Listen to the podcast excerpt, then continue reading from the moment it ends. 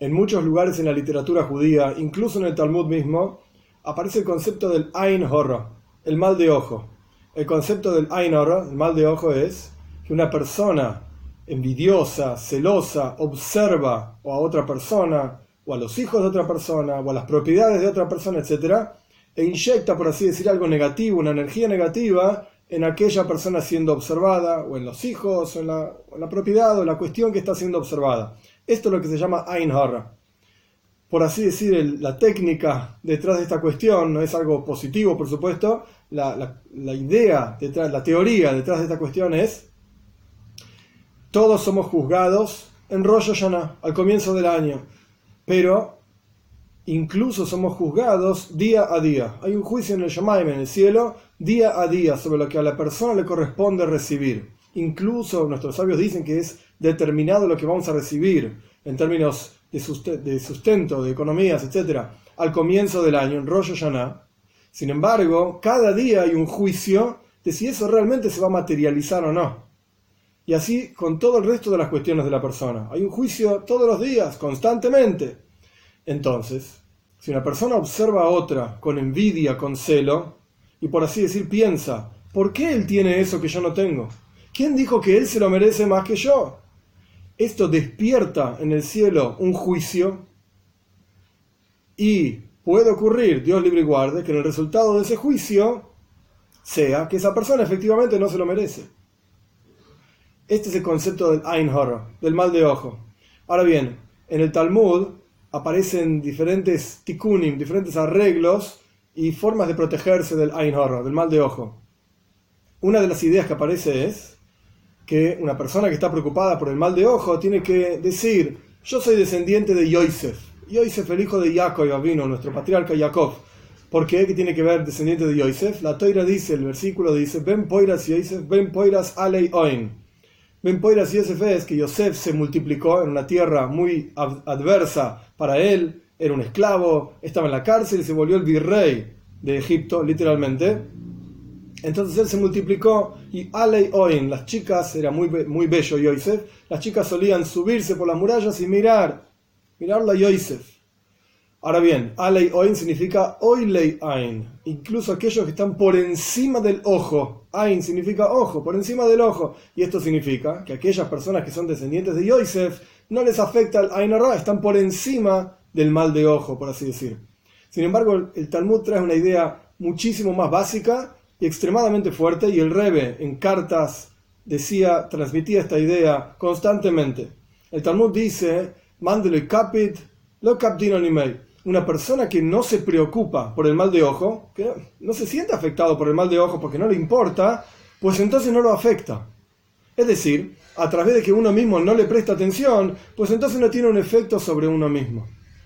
Esto es una de las ideas más fuertes, quiere decir que hoy en día, si uno tiene este esta pequeña falta de atención a esta cuestión, automáticamente no se aplica. Incluso hay grandes legisladores en el judaísmo que dicen que hoy en día ni siquiera es tan profundo y tan fuerte, así como el exilio es cada día, cada momento peor que el anterior, más fuerte y Dios está más oculto, lo mismo ocurre con la espiritualidad está menos, por así decir, a flor de piel, menos disponible. Entonces, aquellas personas que hacían daño, Dios libre y guarde, con el mal de ojo, pues ya no tiene esa cuestión espiritual tanta fuerza como antes, porque la espiritualidad en general, para bien y para lo opuesto, para el mal, pues se redujo, bajó, por así decir, de categoría.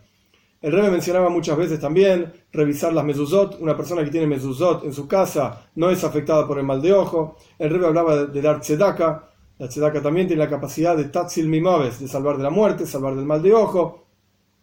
Quiere decir que, si bien es una cuestión que existe, e incluso en los libros de Toiro, Maral de Praga, por ejemplo, aparece que es algo como el fuego, es terrible, pero hoy en día no es tan así, porque estamos en el exilio para bien y lo opuesto, como ya dije, y además tenemos esta, esta forma sencilla de salvarnos, de simplemente no prestar la atención simplemente no sentirse afectados por esto y automáticamente no, uno no se siente afectado.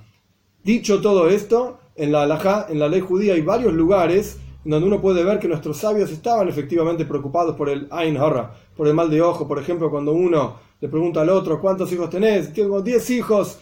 solimos decir que Neineore sin Ainara, los sefaradín suelen decir Ben Poiras Yosef, que es el versículo que yo cité anteriormente, que te multipliques, como Yosef se multiplicó en su sufrimiento y sus dificultades en Egipto. Por ejemplo, cuando se lee, se hace la lectura de la Torah en la sinagoga, no se llama, son siete personas, un sábado, siete personas que suben a la lectura de la Torá, no se llama a dos hermanos consecutivamente, uno atrás del otro. No vaya a ser que la gente diga que, por qué ellos tienen el mérito de subir tanta, tanta gente de la familia uno atrás del otro. Esto no lo hacemos por Ainarra, por una cuestión del mal de ojo. Dicho todo esto, en forma particular e individual, más allá de los cercos que nuestros sabios pusieron para que esto no nos afecte, el tikkun, el arreglo más sencillo y más básico es, uno, ser humilde y uno saber que lo que uno tiene es simplemente un regalo de Hashem, es simplemente porque Dios nos dio esto y no hay que preocuparse por el mal de ojo en absoluto. Un punto más que me gustaría mencionar para aclarar la cuestión, hay quienes dicen, cuando están hablando de una enfermedad, Dios libre y guardo, están hablando de una dificultad, hay quienes dicen toco madera, hay que saber que esto es una costumbre totalmente no judía, es una costumbre cristiana que está hablando específicamente de la madera, del crucifijo, etc. No tiene nada que ver con el judaísmo y es algo que si alguien por alguna razón lo hace, es importantísimo dejar de hacerlo porque es aplicarle y darle importancia a algo que en la práctica no tiene importancia y no tiene nada que ver con el judaísmo, ni con el mal de ojo, ni con Dios, ni nada por el estilo. El punto entonces es saber que tenemos que apoyarnos en Hashem, en Dios, que todo lo que viene es un regalo de Hashem. Y para finalizar, la Torah dice sobre Moshe Rabbeinu, sobre Moshe, que era el hombre más humilde de toda la tierra. Y uno podría preguntarse si Moshe habló con Dios, abrió el mar, trajo diez plagas, sacó agua de una piedra. Tenía lugar para ser arrogante, para ser orgulloso, porque era real todo lo que hacía, era una persona de un nivel espiritual extremadamente elevado.